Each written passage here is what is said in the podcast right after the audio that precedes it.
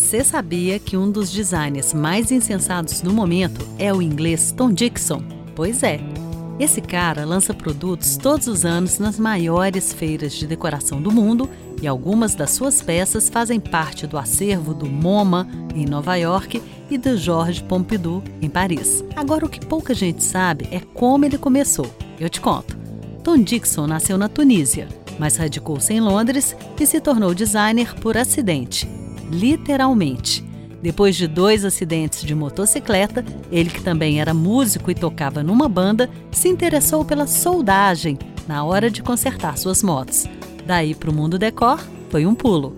Hoje, seus produtos estão em 65 países, entre eles o Brasil. Você pode ver as luminárias de design de Tom Dixon na Bajur de Arte em Belo Horizonte. São lindas. Mande um e-mail, fale comigo no decorearte.alvoradafm.com.br. Eu sou Janine Ster, do site You Can Find, para o Decore Arte.